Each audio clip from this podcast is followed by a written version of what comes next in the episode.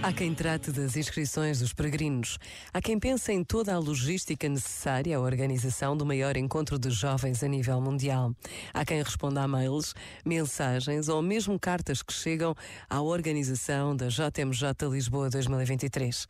Há quem tire fotografias a todos os que querem conhecer mais de perto a sede da jornada, onde tudo acontece a um ritmo cada vez mais acelerado. Cada jornada é única, porque cada país também é único único, mas há um aspecto comum a todas: o sentimento de acolher e ser acolhido.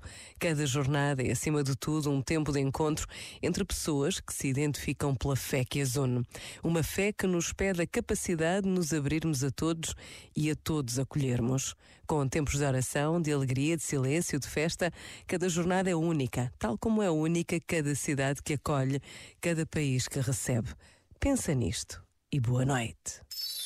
Este momento está disponível em podcast no site e na app.